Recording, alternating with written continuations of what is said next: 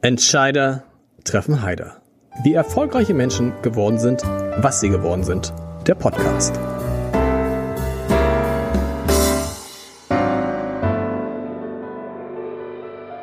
Herzlich willkommen. Mein Name ist Lars Heider und ich gebe gleich zu, dass ich sehr, sehr, sehr oft in dem Laden und Laden ist eigentlich auch fast schon untertrieben. In dem Laden war, um den es heute gehen wird. Was daran liegt, dass er sich seit seiner Gründung 1997 zu einem Hamburger Original entwickelt hat. Einem Geschäft, das es so, würde ich zumindest behaupten, nirgendwo in der Stadt und wahrscheinlich auch darüber hinaus noch einmal gibt. Ein Freund hat einmal gesagt zu mir, dieser Laden sei so etwas, und wir sprechen gleich darüber, wie die hanseatische Form von Ikea und meinte damit einerseits den Bekanntheitsgrad und andererseits, dass man auch mal so hingeht, einfach so, ohne die Absicht zu haben, etwas zu kaufen. Ich weiß nicht, ob mein Gast diesen Vergleich mag. Ich weiß aber, dass ich sehr, sehr viele Fragen an ihn habe und ich freue mich sehr, dass er heute endlich da ist. Michael Eck ist da, der Gründer und Chef der Wäscherei. Und für die, die sich in Hamburg nicht so gut auskennen, sagen, wie der Chef einer Wäscherei, wir reden über ein Möbelhaus. Lieber Herr Eck, herzlich willkommen.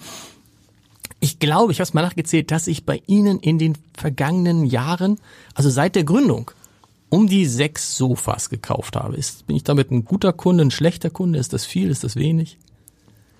Sie sind damit ein guter Kunde, äh, wobei es natürlich wichtig ist, dass Sie nicht sechsmal gekauft haben, weil die Qualität so schlecht war, sondern weil sie vielleicht für verschiedene Räume das äh, benötigt haben. Umge umgezogen? Ja, umgezogen. Aber es ist tatsächlich so, dass äh, Polstermöbel sind eigentlich unser Hauptverkaufsbereich und auch unsere größte Kompetenz.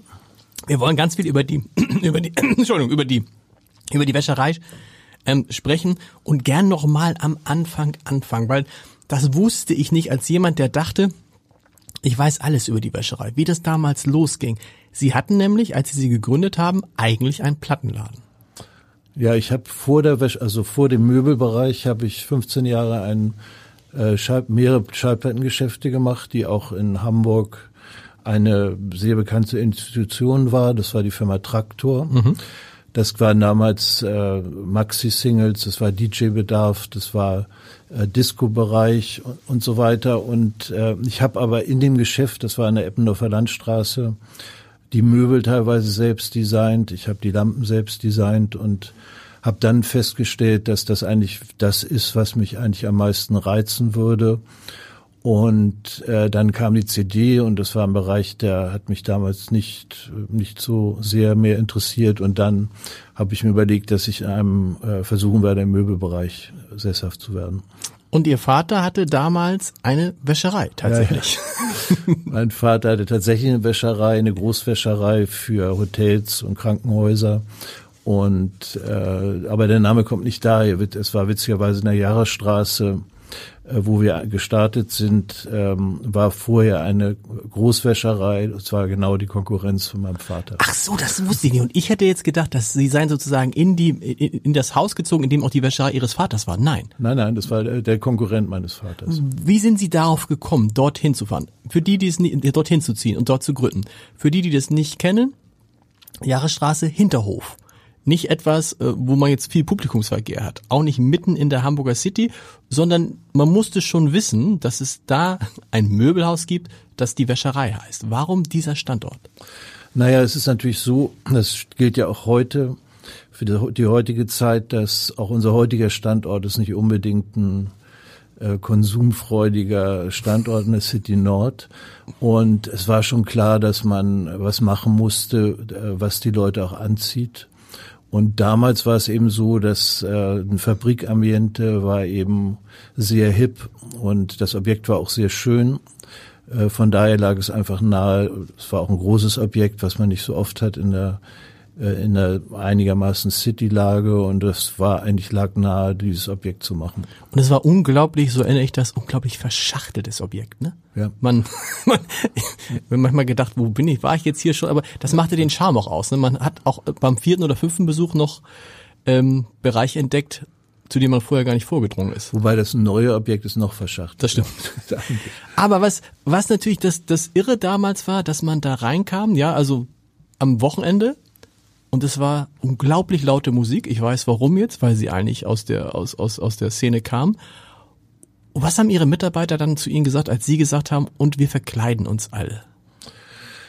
Naja, das war eigentlich, der Gedanke war, dass ich mir eigentlich immer überlegt habe, dass ein Kassenbereich äh, ist eigentlich ein extrem wichtiger Bereich. Das ist der Bereich, äh, zu dem die Leute kommen, den die Leute als letztes sehen. Und äh, für mich war immer die Idee so ein bisschen, das ist heute auch noch so, dass es wie eine Art, ein bisschen wie eine Art Bühne ist, mhm. dass man also den, dass man da Action hat, dass man DJ hat integriert, dass die Leute kostümiert sind, dass die Leute äh, geschminkt wurden. Wir haben eigene Kostüme hergestellt, das machen wir heute noch teilweise. Und äh, das ist einfach auch für mich auch eine Wertschätzung des Kunden, dass der Kunde auch, wenn er reinkommt, gleich äh, ein Erlebnis hat und es wird natürlich auch auch heute jetzt äh, für Instagrammer äh, wird das natürlich äh, lieben gerne mit Handy-Fotos auch begleitet. Und was haben die Mitarbeiterinnen und Mitarbeiter gesagt? Also das war natürlich für einige männliche Mitarbeiter besonders, war das äh, ein bisschen strange, aber äh, die weiblichen Mitarbeiter, die fanden es natürlich cool, morgens dann äh, geschminkt zu werden vor der Arbeit. Das war sehr unterschiedlich. Haben Sie sich auch verkleidet eigentlich? Das erinnere ich gar nicht. Nee, ich bin nee, immer, ne? immer leider, wie ich bin. Weil, aber man, das ist irre, Sie sind auch so, ich weiß gar nicht, wie oft ich Sie im Geschäft gesehen habe, Sie, so wieso Sie sind sind Sie fast immer da? Sind Sie jeden Tag da und gucken? Nein, es ist so, dass ich bin jeden Tag im Geschäft, wenn ich nicht auf Messen bin. Aber im Laden selbst bin ich eigentlich äh, primär samstags. Also dann, äh, da kennt man natürlich viele, viele Kunden. Man kennt Kunden auch aus der früheren Plattenzeit. Das haben sich viele sehr angenehme äh, Verbindungen ergeben, auch mit vielen Kunden. Und das schätze ich eben auch, dass man dann äh, Samstag selbst vor Ort ist und dann auch Kunden begrüßt oder sich mit denen unterhält. Das ist schon äh, für mich sehr wichtig. Mhm. Der Titel, die Wäscherei. Man kann es jetzt ableiten. Sie sind in einen Ort gezogen, wo vorher eine Wäscherei war. Ihr Vater hatte eine Wäscherei. Aber haben Sie nicht kurz gestutzt oder haben vielleicht auch andere gesagt, stopp, ein Möbelhaus die Wäscherei zu nennen? Das führt in die falsche Richtung? Das irritiert die Leute? Mhm. Naja, es war damals, es ist auch damals ein bisschen der Zeit geschuldet. Also es war damals schon so, dass äh, sich Friseure und äh, welche Läden auch immer haben sich einen Namen gegeben, die ein bisschen absurd waren, mhm. die nichts zu tun hatten, auch teilweise mit der Branche. Also es war einfach die Zeit, wo man einfach äh, originelle und ein bisschen absurde Namen. Ich meine, absurd ist ja auch unser bisschen unser Motto, wo man sowas auch äh, damals gesucht hat. Und äh, das hat sich dann eingeprägt. Dieser Vergleich mit Ikea am Anfang, ich habe erzählt, ein Freund sagt, das ist so das Hanse, die hanseatische Form von Ikea. So ein Vergleich finden Sie den gut? Finden Sie den also bei mir ist es so, dass ich denke, wir haben im Prinzip nichts mit Ikea zu tun. Absolut, richtig. Äh, wir sind wahrscheinlich sogar in gewisser Weise das Gegenteil, aber bei mir ist es so, dass äh, ich habe immer Respekt vor, vor Konzepten, die überzeugend sind und die durchdacht sind. Und Ikea ist natürlich ein sehr gutes, durchdachtes Konzept und von daher habe ich einen Respekt, aber ich denke, also uns damit zu vergleichen, ist schon ein bisschen schwierig. Nee, Hanseat, ich glaube, er meinte das so, hanseatische Form im Sinne von, kennt halt jeder. Ich weiß nicht, haben Sie mal getestet oder haben Sie mal eine Umfrage gemacht, wie viele Menschen in Hamburg die Wäscherei kennen? Es gibt Umfragen, äh, immer wieder Umfragen von Radio Hamburg zum mhm. Beispiel. Mhm. Und da ist es so, dass unser Bekanntheitsgrad für ein, Anführungsstrichen, kleines Unternehmen außerordentlich groß ist, ja. ja. Sie waren lange in Winterhude und dann war das wirklich für alle so ein Schock. Sie mussten da raus. Und Sie mussten da raus, können Sie noch mal erzählen, weil es da, weil, weil es da, es hieß immer, es, es gibt da Belastungen, also es gibt da irgendwie Schwierigkeiten mit Dingen, die im Boden waren, wahrscheinlich von der Wäscherei. Ähm, andererseits sieht man heute, dass da auch große Wohnblöcke entstanden sind, das heißt, da gab es auch Investoren. Warum mussten Sie da raus? Wie sehr haben Sie sich dagegen gewehrt? Wie schwer ist es Ihnen gefallen, da wegzugehen? Also es war so, dass das eigentlich bekannt war, dass wir raus mussten irgendwann. Und es war auch so, das war eines der meistverseuchten Grundstücke in Deutschland, okay. äh, weil vermutlich im Krieg in die Wäscherei äh, Bomben damals gefallen waren, also in die ehemalige äh, Wäscherei und das Pier und die ganzen Chemikalien sind alle in den Untergrund gega äh, gegangen. Und auch unter diesem angrenzenden äh, Fluss äh, oder ich weiß nicht, ob es Fluss ist, aber jedenfalls dahinter ist ja ein Wasser gewesen. Mhm. Das wanderte da auch und es war schon äh, für die Umweltbehörde extrem wichtig, dass das abgerissen wird. Und es war, hat sich auch herausgestellt, nachdem es abgerissen wurde, dass äh, jahrelang das äh, ausgebackert werden musste und dass die Verseuchung tatsächlich extrem hoch war und das konnte ja jahrelang nicht gebaut werden. Also da war schon einiges vorhanden an Gift und so weiter. Das heißt, es war für Sie gar keine Option zu sagen, okay, äh, wir machen mal ein Jahr zu und kommen dann nach einem Jahr wieder, weil Sie hätten gar nicht, Sie hätten den Laden wahrscheinlich für sehr, sehr lange Zeit schließen müssen. Nein, es war auch so, dass der, der Eigentümer, der hatte auch andere Pläne. Also mhm. das war vollkommen klar. Und dann haben Sie damals, das würde mich interessieren, gesucht nach einem neuen Standort. Wo haben Sie überall, haben Sie damals eigentlich auch mal überlegt, ich gehe jetzt mal richtig in die Innenstadt? Nein, von der Größe ist es eben sehr schwierig, also in die Innenstadt zu gehen, auch gar nicht bezahlbar letzten Endes. Und äh, ich habe mir verschiedene Objekte angeguckt, auch in Bahnfeld und da gibt es eine Marzipanfabrik mhm. und ähnliche äh, verschiedene Sachen auch angeschaut. Aber es war dann, hat sich einfach so ergeben, dass der Herr Professor Greve, der ja auch Mitbegründer der City Nord war, dass der Kontakt mit mir aufgenommen hat und ein strategisches Interesse und politisches Interesse auch hatte. Die, die, äh, die Hafen City wurde eben damals auch populär. Und er hatte ein Interesse dran, die City Nord war ihm ans Herz gewachsen, dass die City Nord wieder äh, neu belebt wird. Und das war eben ich habe mir das Objekt damals angesehen, habe sofort Nein gesagt. Ich wollte gerade sagen, also für alle die, die das, sagen wir, nennen wir es mal die alte City Nord kennen, das ist bis heute noch ein, das ist jetzt runtergekommen, muss man sagen. Also wenn man die Wäscherei von außen und von innen sieht, ich glaube, der Kontrast könnte kaum größer sein, oder? Bis heute. Ja, außen ist es eben typisch 70er Jahre, genau. aber auch durchaus interessant. Und innen es ist natürlich auch, ich finde es auch interessant, wenn Leute reinkommen und wenn der Wow-Effekt ja. irgendwo da ist. Das ist ja auch. Aber Sie haben zuerst erstmal Nein gesagt. Ich habe erstmal Nein gesagt. Ich habe mir das angeguckt. Das waren eben verschiedene Etagen mit kleinen Büros. Das war also wirklich schwer vorstellbar. Und dann hatte ich ein Meeting mit dem Herrn Professor in, in seiner äh, Alster City. Und da war es dann so, dass ich gesagt habe, also ich könnte mir vorstellen, ich habe dann bestimmte Vorstellungen gesagt und habe mir von vornherein gedacht, das wird sowieso nichts. Also haben einfach niedrige, niedrige Mieten.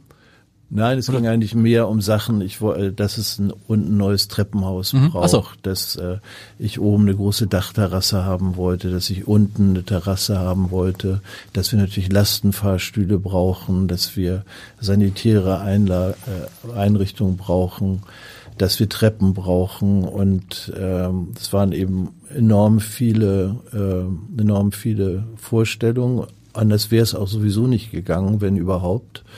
Und es war eben so, dass es eben alles, wurde alles, äh, schreiben Sie auf, äh, wir, wir machen das dann so. Und es wurde dann auch tatsächlich so gemacht. Sie haben auch in dem Fragebogen, den ich immer allen schicke, geschrieben, dass äh, der äh, Professor Greve, Hamburger Ehrenbürger, großer Immobilienunternehmer in Hamburg, hat unter anderem die, der Uni Hamburg die beiden Flügelbauten spendiert, geschenkt, unter anderem. Tatsächlich dadurch, dadurch zu ihrem größten Förderer geworden ist oder warum? Warum geben Sie den als Ihren Förderer an?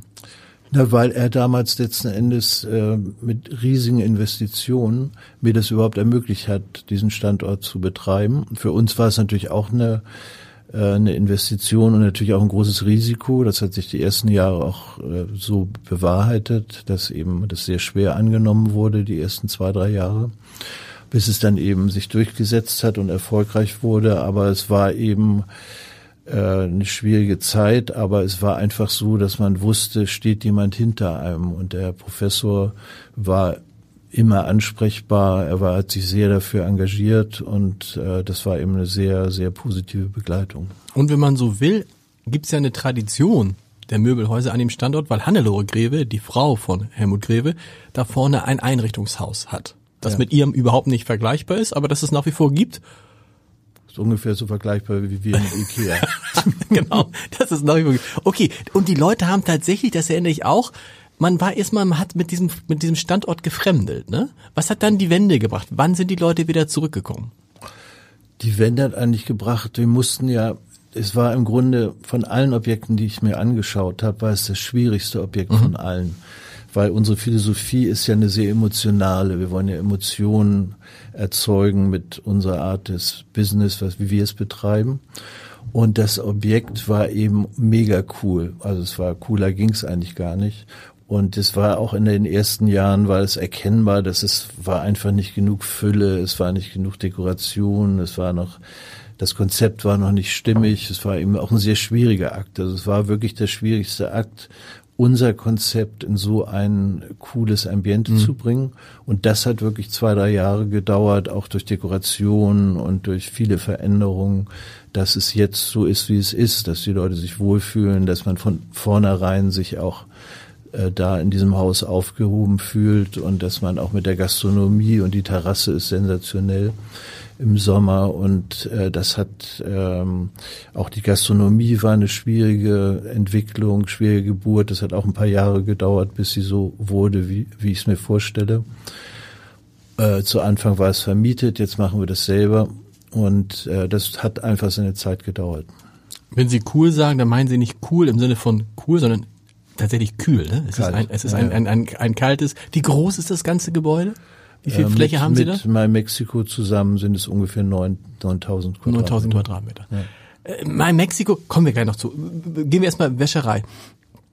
Wenn Sie das Besondere der Wäscherei haben wir ein bisschen angedeutet schon, aber wenn wir um die Produkte kommen, was ist da das Besondere? Ich habe ein bisschen natürlich vorher mit Leuten gesprochen, die Sie kennen und sagen, okay, das Besondere ist, dass da dieser Michael Eck ist, der noch auf die kleinste Messe geht und zu dem kleinsten Anbieter und sich das alles anguckt und dann mit Anbietern plötzlich kommt, die die Wäscherei im Sortiment hat, die es anderswo gar nicht gibt und die dann im Zweifel auch Exklusivverträge mit ihnen haben. Ist das also ist dieses dieses diese diese die Suche nach dem Besonderen, die sie selber machen, ist das das, was am Ende ihr Möbelhaus von anderen unterscheidet?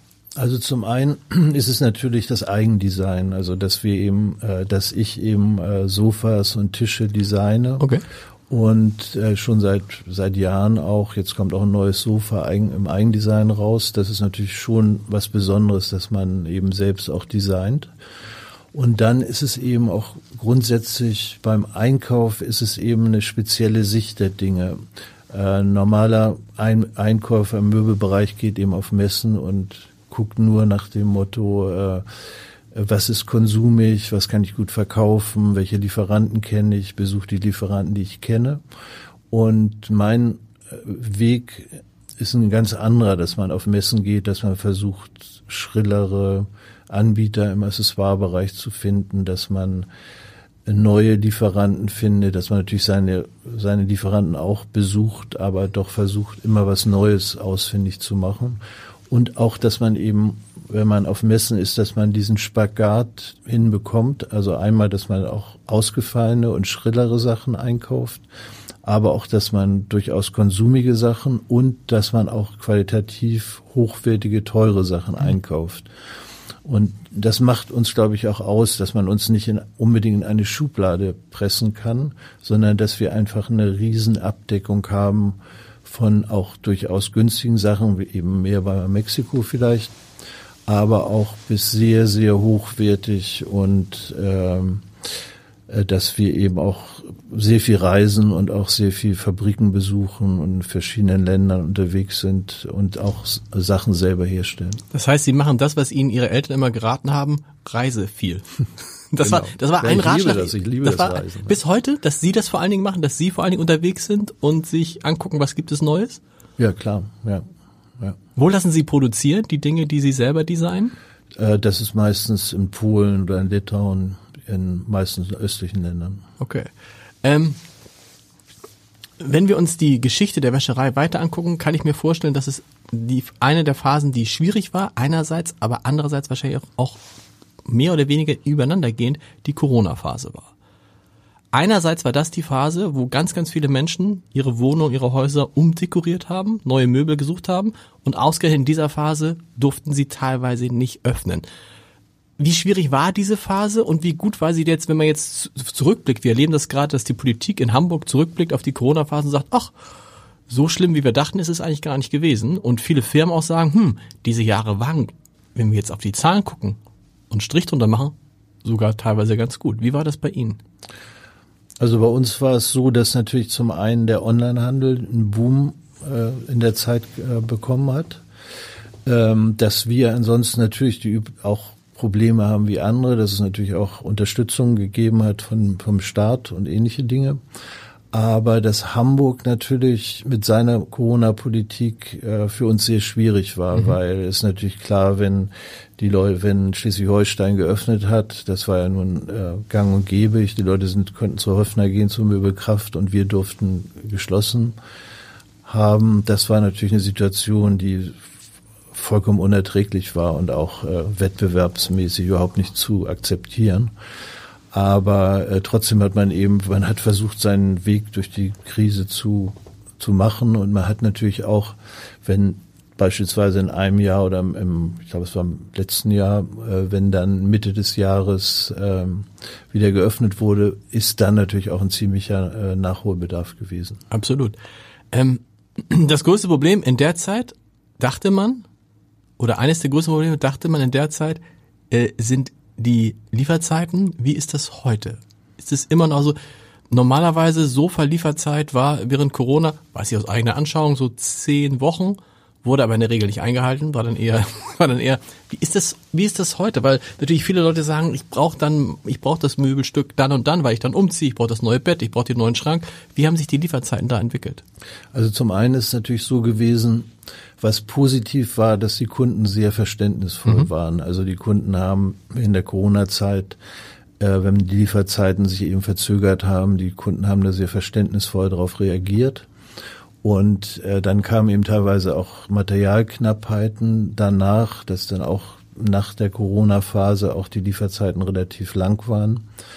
Äh, und heute ist es eigentlich so, dass ähm, zwar es immer noch Probleme der Zulieferer gibt, aber dass äh, dadurch, dass der Markt im Moment ziemlich äh, in Problemphasen ist, dass die Fabriken nicht so ausgelastet sind. Also Problemphase heißt, die Nachfrage hat nach gelassen? Ja. Die Nachfrage im Möbelhandel, vor allen Dingen im Günstigbereich, ist eben sehr schwierig im Moment und dadurch sind eben auch viele Produzenten haben Kapazitäten und mhm. die Lieferzeiten gehen runter.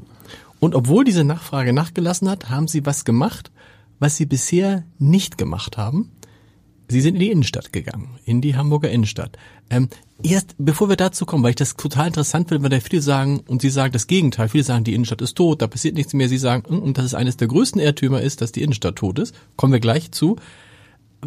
In der ganzen Phase, in diesen ganzen 25 Jahren, haben Sie nie überlegt, das System zu fialisieren, weitere Geschäfte aufzubauen, die Wäscherei als so starke Marke an anderen Standorten in Hamburg, in Schleswig-Holstein, in Niedersachsen, da was zu machen? Also Überlegungen waren in jedem Fall da und ich, wir haben natürlich auch sehr viele äh, Leute oder Firmen gehabt, die uns angesprochen haben und auch Franchise-Systeme mhm. und ähnliche Dinge. Aber ähm, meine Überlegung in der Zeit war eigentlich immer, dass ich immer gesehen habe, wenn sich Firmen stark äh, verbreitert haben, äh, dass ähm, die Qualität immer nachgelassen hat und das auch eigentlich nicht vermeidbar ist, dass wenn man eben vor allen Dingen in der Größenordnung mehrere Läden hat, wenn man jetzt zum Beispiel, sagen wir, in Frankfurt einen Laden in dieser Größenordnung machen würde, da müssten dann auch die Leute sein, die das auch so leben und die das auch so begleiten können. Und das ist eine große Schwierigkeit. Und ich finde auch, dass es beispielsweise, es gibt dann auch äh, zum Beispiel in Paris, da ist es einfach, gibt es einen Laden, der heißt Merci, da geht jeder hin, wenn in Paris Messen sind. Mhm. Äh, das ist ein Möbelladen mit Accessoires und und und und die würden auch nie um, nie auf die Idee kommen, jetzt unbedingt noch einen anderen Laden zu machen. Das ist da ist so typisch deutsch eigentlich, das sofort. Ah, okay. Muss, also ich finde, ja, okay, ja, ja, stimmt. So, ja. dass ich finde, man muss dann immer, wenn irgendwas ist, dann muss man immer gleich ja, expandieren, expandieren, expandieren. Und mir ist es eigentlich wichtiger, ähm, äh, dass wir eben an diesem Standort eben versuchen, höchste Qualität und Innovation zu bieten und eben ein, ein äh, Punkt zu sein, den man sich in Hamburg angucken möchte. Und äh, sowas wie jetzt in der Innenstadt, äh, wenn man das schon anspricht, das hat mhm. nichts zu tun damit, dass wir das natürlich das Gleiche irgendwo hinsetzen, sondern das sind einfach kleine ausgelagerte Bereiche. Ich glaube, warum man das immer in Deutschland macht, ist immer dieses Stichwort skalieren. Ne? Also je mehr Läden man hat, desto höher sind die Skalierungseffekte. Das ist aber wahrscheinlich ein kaufmännisches Denken, kaufmännisches Denken und nicht so sehr ein kreatives Denken. Ähm, trotzdem, Sie sind in der Innenstadt mit kleineren Läden und Sie sagen in dem in dem Fragebogen, das fand ich interessant, ähm, auf die Frage, was Sie immer schon mal sagen wollten. Ich zitiere das mal: Die Totsagung der City stimmt nicht. Das ist interessant, weil viele genau das Gegenteil sagen. Warum glauben Sie, dass die, dass die City dann doch noch bessere Jahre vor sich hat, als das andere denken? Ich glaube, in dem Fall ist es sogar absurderweise so, dass die Corona-Phase viel verändert hat. Mhm. Und zwar, dass ähm, teilweise die Mieten eben nicht mehr genommen werden können oder erzielt werden können bei Neuvermietungen, wie es, wie es vor Corona war, weil der Einzelhandel eben auch tatsächlich ein bisschen gekränkelt hat und ähm, dass eben auch viele die Läden aufgegeben haben, weil sie einfach die Umsätze dann nicht mehr erzielen konnten. Aber das absurderweise hat eine gewisse Chance, dass eben wir wären auch nie in die Innenstadt gegangen, wenn wir nicht interessante Angebote bekommen hätten. Und äh, so ist es auch bei anderen so. Es wäre mit Sicherheit am Jungfernstieg nicht ein Begelsladen würde da aufmachen oder äh, bestimmte Geschäfte, die man sonst in der Innenstadt nicht äh, nie gesehen hat. Und es haben, machen ja auch zum Beispiel sehr viele Möbelgeschäfte auf. Mhm. Jetzt beispielsweise neben äh, neben uns am Hamburger Hof macht jetzt ein Westwing-Laden auf. Es hat Möbelladen am Gänsemarkt neu aufgemacht. Gegenüber von vom Hamburger Hof hat ein Möbelladen aufgemacht. Klick ist in die Innenstadt gegangen. Also es ist ja da sehr sehr viel Bewegung. Äh, das, ich glaube, das ist schon ziemlich eindeutig, dass da eine Menge passiert. Und was ich auch gut finde, äh, ich finde selbst ein Five Guys, ein Burgerladen mhm. am Jungfernstieg, warum nicht? Ich meine, das bringt, da gehen Leute hin. Das war vorher alles relativ tot. Und, und Möbel, Möbelläden in der City? Ähm, eigentlich logisch, ne? Oder? Es war also früher, in Anführungsstrichen, genau. früher in den 80er, 70er, 80er Jahren oder davor, hat es ja sehr viel Möbelläden in der Innenstadt gegeben. Genau. Und je mehr Möbelläden zusammen an einem Platz sind, desto besser auch für den jeweils einzelnen Möbelladen, weil man dann eben als Kunde nicht von A nach B fahren muss, sondern sich an drei, vier Stellen was angucken kann. Ich gehe davon aus, ja. Also ich habe zum Beispiel, ich äh, finde es sehr gut, dass Westwing neben uns aufmacht weil da die ziehen natürlich auch ein sehr spezielles Publikum und das ist auch durchaus Publikum für uns. Also das, ich sehe das als Bereicherung. Was ist denn eigentlich bei der Wäscherei? Was sind so die beliebtesten Produktgruppen? Sie haben vorhin gesagt, Sofas sind es. Ja. Was noch? Oder äh, äh vielleicht kommen wir erstmal zu den Sofas. Warum Sofas? Ja, weil es mein Hobby ist. Okay.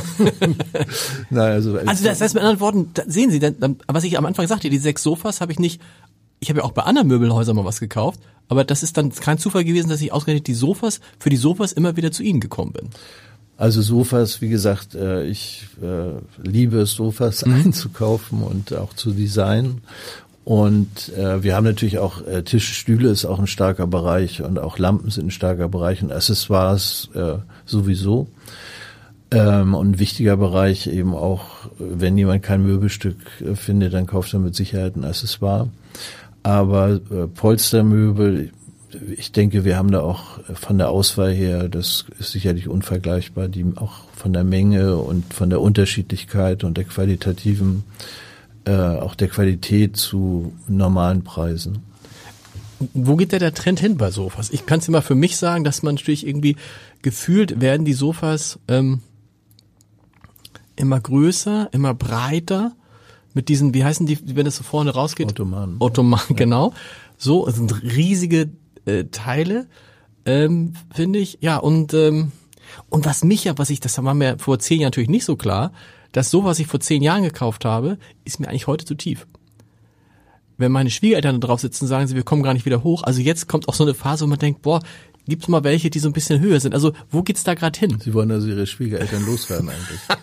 Mann, die, ich glaube, die Nein, die haben so, wissen Sie, die haben so ein, hoffentlich hören Sie das jetzt nicht, die haben so ein klassisches Ledersofa, wo man also praktisch mit, mit so im, im 45 Grad Winkel sitzt. Das tut man, man sackt in den Sofas ein. Andere Freunde von mir haben auch in der Wäscherei ein Sofa gekauft. Die haben eins, wo man wirklich sagt, boah, da wünschte man sich manchmal so einen kleinen Hebekran, um wieder hochzukommen, weil man da richtig so so richtig, aber die lieben das. Die lieben, dass es ganz flach ist. Die sind äh, praktisch, die sitzen in Bodennähe, mehr oder weniger. Ich glaube, dass wir waren sogar vielleicht eine der ersten, die niedrige Sofas und, äh, und äh, weiche Sofas mhm. äh, propagiert haben. Das ist ja heute allgemeiner Trend und die Leute lieben das. Wir hatten auch mal das erste Sofa, was ich mal designt habe, das war damals mit einer Firma Machalke, das war in Oberfranken ein sehr großer deutscher äh, Polstermöbelhersteller. Und wir haben da, äh, das Sofa wurde dann, kam dann und äh, ich hatte das eben designt, auch mit der, mit der Höhe des Sofas und der Hersteller hat es dann geschickt und hat dann mich angerufen und meinte, äh, ich schicke euch dann noch mal ein paar höhere Füße mit, falls es, falls es nicht geht.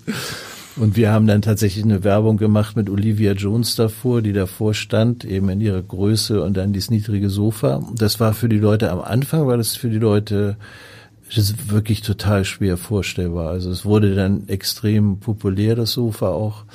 Und ähm, aber es ist einfach so, dass die Leute ja, ich weiß nicht, früher, wenn, wenn man Familiengeburtstag hat, haben die Leute wahrscheinlich irgendwie auf irgendwelchen festen Sofas mhm. hochgesessen. Die Leute wollen einfach, die wollen ja nicht mehr unbedingt nur sitzen, die wollen chillen, die wollen äh, beim Fernsehen liegen auf dem Sofa. Das ist mehr oder weniger äh, so ein Lümmelplatz auch ein bisschen geworden und nicht nur ein Platz, wo man irgendwie beim Essen oder so am, am Esstisch sitzt. Also nicht so eine Art Ersatzstuhl. Was aber da, bin ich jetzt auf Ihren Tipp gespannt, schwierig wird, ist die Frage nach einem Tisch.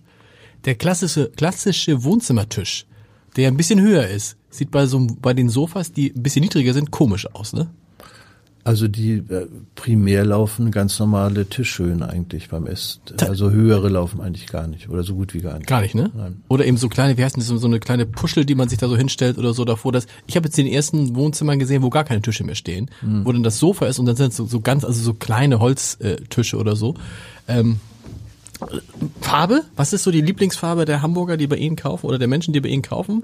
Also im Moment ist es gerade so witzigerweise ganz untypisch, dass in Richtung Herbst sogar kräftige Farben sehr populär sind. Also zum Beispiel Orange-Gelb ist im Moment extrem. Äh, Stoffsofa in, in Gelb. Auch, ja, durchaus. Aber Ach. generell ist es natürlich so, dass äh, beige, teilweise grau und solche Farben natürlich grün auch, dass das schon die populärsten Farben sind. Und wenn Sie sagen, Sie legen Wert darauf, als ich das sagte mit den sechs Sofas, äh, nicht, dass es, dass die alle kaputt sind. Wie lange hält so ein Sofa? Wie lange soll's? Kann man wirklich schwer sagen. Ja? Also es ist ja so, dass auch äh, die Philosophie der Leute auch eine andere ist. Die wollen nicht 20 Jahre auf dem gleichen Sofa sitzen, genauso wie sie nicht zehn Jahre den gleichen Teppich haben möchten. Die Leute möchten heute schon äh, auch aus äh, geschmacklichen Gründen. Die sind auch ein bisschen mutiger. Mhm. Vielleicht ist das dann auch ein bisschen Zeitgeist, das Sofa, was sie kaufen. Und das ist dann nach zehn Jahren eben nicht mehr so. Sofas würde ich sagen, also kommt drauf an, welche, äh, auch die, auf die Preisklasse, aber Sofas halten heute schon lange. Wenn man dann das bei Ihnen was kauft und schleppt es dann nach Hause, stellt man fest, es sieht trotzdem nicht so aus wie in der Wäscherei. Ähm, was machen, was, was sind so, wenn Sie so sich Wohnungen angucken, was sind so die Fehler, die die Menschen machen? Sie haben vorhin gesagt, Sie haben auch zwei, drei Jahre gebraucht, um dieses Gebäude zum Leben zu erwecken, so wie Ihnen das gefällt. Was, welche Rolle spielen dabei Farben? Welche Rolle spielen dabei Accessoires? Was, was, was macht das, was sich ja durch die ganze Wäscherei durchzieht, dass man das Gefühl hat, es ist ein, ein Stil, irgendwie ein übergeordneter Stil mit ganz vielen Möbeln. Was ist, was ist das Geheimnis dahinter? Also was das, was wichtig ist, ist natürlich, wenn man eine Einrichtung hat, einmal muss man nicht alles auf einmal machen. Man kann auch mal Sachen nach und nach mhm. machen. Mhm. Viele bei anderen ist es teilweise, bei anderen Möbeln ist es ja so, dass da wird dann, der Architekt kauft dann die gesamte, die gesamte Einrichtung. Bei uns sind die Leute, glaube ich, mehr so, dass sie sagen, also ich kaufe mir jetzt mal ein neues Sideboard oder ich kaufe mir dieses und jenes. Aber die Atmosphäre glaube ich, äh, auch bei uns ist ganz entscheidend, auch durch äh, Bereiche wie Teppiche zu den Möbeln, also zu den Sofas, Lampen, Accessoires, Beistelltische. Wenn das, das muss aufeinander abgestimmt sein. Also da, das macht eigentlich die Atmosphäre aus, dass die Bereiche, auch Accessoires sind da wichtig, aber auch der passenden Teppiche diese ganzen Bereiche schon, sind schon wichtig, dass sie abgestimmt sind. Teppich ist interessant. Da hätte ich jetzt so gedacht, wenn ich so gucke, wo ich mit, wo ich so unterwegs bin, in den meisten Wohnungen, Häusern sehe ich gar keine Teppiche mehr. Ich sehe immer nur Parkett. Und die Leute sind froh, dass sie keine Teppiche mehr haben. Ich dachte, das würde gar keiner mehr Teppiche kaufen. Aber ich meine jetzt nicht auslegbar. Ich meine jetzt. Nee, klar, klar, natürlich, ein Teppich, ne? Also klar. Naja, also sagen wir mal so, und wenn ein äh, Esstisch auf äh, Holz oder Parkett oder im Laminat steht, ist es nicht unbedingt so prickelnd. Also ich denke schon, dass da ein Teppich schon wichtig ist und letztendlich auch was den Wohlfühleffekt angeht, auch das gleiche bei Polstermöbeln, bei Sofas. Ne? Farbe an den Wänden? Äh, das, also bei mir ist kann ist das ändert sich das wöchentlich. Wie Sie streichen wöchentlich? Nein. Nein, äh, doch, doch. Also ja. wir haben ja jemand, wir haben im Haus einen, einen, Maler, der den ganzen Tag nichts anderes macht, als zu tapezieren und Wände zu malen, okay. weil ich da immer neu immer immer irgendwas gerade wieder langweilig ist. Aber was die Wohnung angeht, ich finde zum Beispiel cool, wenn man äh, eine, zum Beispiel eine Wand mit einer Tapete hat mhm. und ansonsten natürlich dann passend dazu streicht. Wie wir es zum Beispiel im Hamburger Hof bei diesem Bullfrog Store, glaube ich, sehr interessant gemacht haben. Wie, und Sie gehen dann durch den Laden durch mit diesem Maler und sagen, mach das mal so, mach das mal so, ändere das mal wieder? Ja, dadurch, dass er jeden Tag beschäftigt sein muss, muss ich mir immer was einfallen lassen. Aber bräuchte es das? Ja, ja das, ist, das, also das ist zum Beispiel ein absolutes äh, wichtiges Kriterium. Weil die Leute immer wieder was, das muss, wenn, jemand mal zwei, drei Monate nicht da war, muss er kommen und wieder was Neues entdecken. Im Grunde ist es so, dass beispielsweise auch was den Accessoirebereich angeht, in Anführungsstrichen die Planung für den Samstag sozusagen Freitag abgeschlossen mhm. ist. Und es geht ja jeden, bei uns ja jeden Tag die Tür auf, neue Sofas kommen, neue Stühle und, und, und. Und die ganze Woche wird eigentlich darauf hingearbeitet, dass der Kunde, der am Sonnabend kommt, und viele kommen ja auch öfters am Samstag, dass der immer wieder neue Eindrücke bekommt und immer wieder, äh, naja, wir wollen den Kunden letztendlich immer wieder überraschen mit, mit unseren Ideen. Das haben wir gemeinsam. Auch wir, bei uns ist ja immer die Sonnabendausgabe, die, warum sagt man eigentlich noch Sonnabend? Kein Mensch außer mir sagt Sonnabend. Die Samstagausgabe, die wichtigste Ausgabe, man macht sich Gedanken darüber, Wann machen Sie sich Gedanken über die Art der Musik? Welchen DJ Sie da holen? Sind es ist es eine Aus ist es eine, eine, eine Auswahl von DJs, der sich immer bedient? Sind es immer verschiedene? Wir haben eine eine Disco Family, das ist ein ein äh, ein äh, DJ, mit dem wir seit Jahren zusammenarbeiten mhm. und er hat einen Pool von DJs und die werden eben dann unterschiedlich eingesetzt. Und wird das dann, wird die Musik, weil es gibt ja manchmal so, dass, dass Menschen sagen, man kann mit der Musik beeinflussen, wie die Leute kaufen, ob die Leute kaufen. Das spielt aber bei Ihnen keine Rolle. Es geht mehr um das Atmosphärische. Und die DJs können spielen, was sie wollen, oder gibt es irgendwie dann ein Motto? Hm, also die DJs können im Prinzip spielen, was sie wollen, aber ab und zu, da ich es ganz interessant finde, ähm, wenn mir was dann nicht gefällt, dann sage ich es auch. Hm. Sie sind jetzt, darf ich das fragen, wie alt? 9, Sagen Sie selber, nicht, dass ich was Falsches 69. 69, mhm. hätte ich richtig gesagt. Wirken deutlich jünger und hatten niemals zwischendurch, dass sie sagen, boah, jetzt reicht's mir. Äh, jetzt würde ich mal wieder was anderes machen wollen. Also oder so? ehrlich nee. gesagt, nee, nee. nein. Ich habe es auch heute nicht. Nein. Jeden Tag im Geschäft oder jeden Tag bei der Arbeit irgendwie beschäftigt mit? Bis auf Sonntag. Ja. ja gut, klar, bis auf Sonntag. Aber ich war sonst auch sonntags immer im Geschäft. was haben, so Sie da, was, haben, was haben Sie da Sonntag im Geschäft gemacht? Äh, Büroarbeit. Und selber kaufen Sie Ihre Möbel alle in der Wäscherei? Persönlich? Ja. Äh, ja. Aber ich habe eine kleine Wohnung, insofern ist es kein Problem. und gucken, wie machen Sie es? Gucken Sie mal, welche anderen Häuser gucken Sie sich an? Wo, wo gehen Sie gucken und sagen, was? Also Sie haben vorhin Möbel Höfner zum Beispiel erwähnt oder den Dodenhof. Geht man da auch mal durch, um zu gucken, was machen die? Also ehrlich gesagt gehe ich in Deutschland fast in keine Möbelhäuser. Also ich gehe nur, äh, wenn ich äh, unterwegs bin. Ich bin ja viel unterwegs und da gucke ich mir tatsächlich Möbelhäuser an. Was? Welche Länder? Viele Ihrer Sachen kommen aus Italien, richtig? Die Sie haben oder? Gutes, ja, ein Teil. Ja? Also ja, viel Benelux. Ähm, auch Italien, ja. Wo gibt's also wo wo wo sind wo Sie sagen Sie ja boah da habe ich da kriege ich immer viele Anregungen. Die sind da die sind da so ein bisschen pfiffiger, ein bisschen anders als wir. Also wer in jedem Fall äh, sehr weit ist, sind die Holländer.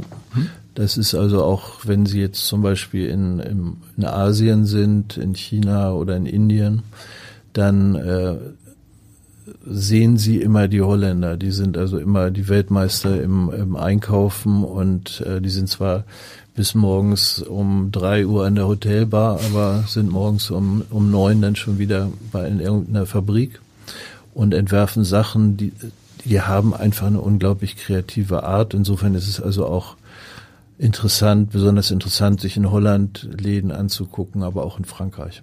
Wir müssen, wo wir zum Ende kommen, nochmal zu den Themen kommen, die Sie gar nicht haben.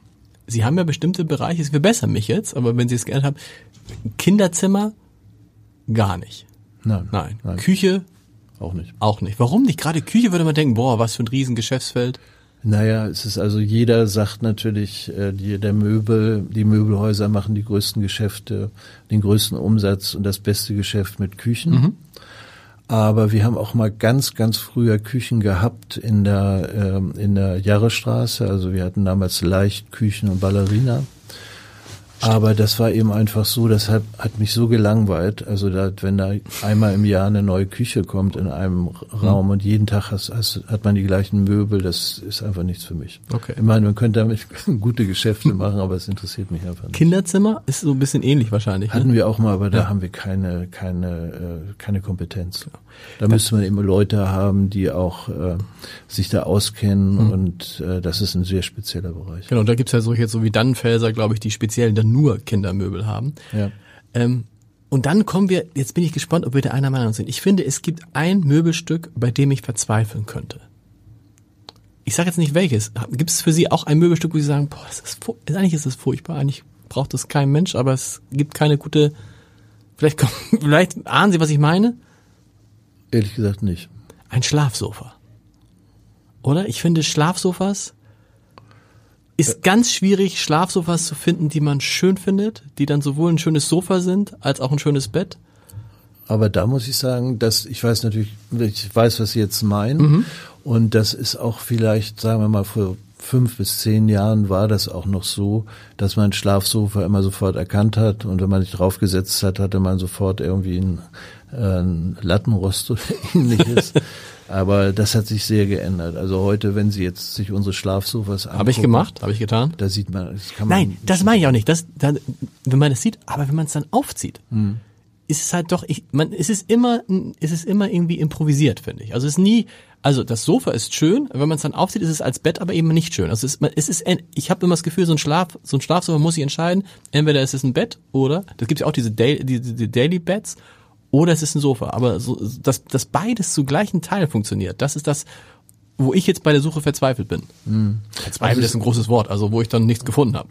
Für manche Leute ist es natürlich äh, unablässlich, dass sie, dass sie sowas brauchen, aber ähm, ich denke, was ich denke, ist, dass ein Sofa als solches natürlich vom Design her einfach, äh, man hat viel größere Möglichkeiten zu designen, als wenn man, wenn es auch noch die Schlaffunktion haben muss.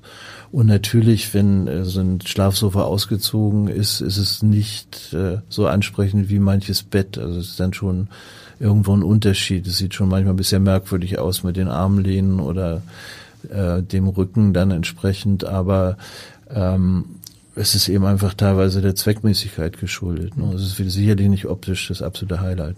Und bei den Betten reden wir drüber, dass es eigentlich nur geht. Wie heißen diese äh, Box, Boxspringbetten? Ist nach wie vor das äh, Nonplusultra bei den Leuten? Nein, nicht, ah, geht, ah, okay. Also das ist, äh, das war, das wurde ja propagiert Ja. Äh, bis zum Abwinken als äh, das Nonplusultra, aber äh, der Trend ist einfach schon längst wieder in Richtung normales Bett. Das heißt einfach Gestell, eine Matratze, fertig, nichts mehr oben drauf, kein, wie heißen die, wie heißen die Dinger, die man oben drauf legt, diese, diese dünnen Schichten noch? Ich weiß, was Sie meinen, aber ich komme mir auch nicht auf den Ah, das ist interessant, weil ich dachte irgendwie so, das wäre jetzt sozusagen immer noch so, dass man, weil in Hotels sieht man ja fast nur diese Boxspringbetten, ja. aber die Leute kaufen normale. Die Leute kaufen normale Betten und sie kaufen, legen sehr viel Wert auf Matratzen, auf die Qualität, also geben oft mehr Geld für eine Matratze aus als fürs ganze Bett. Aber das, äh, ich meine, es gibt ja ganz schöne Boxspringbetten, aber ein Highlight ist es auch nicht, so ein Monster da im Schlafzimmer zu haben. Manchmal. Ja, lieber Herr Eck, vielen Dank für den Besuch. Gerne.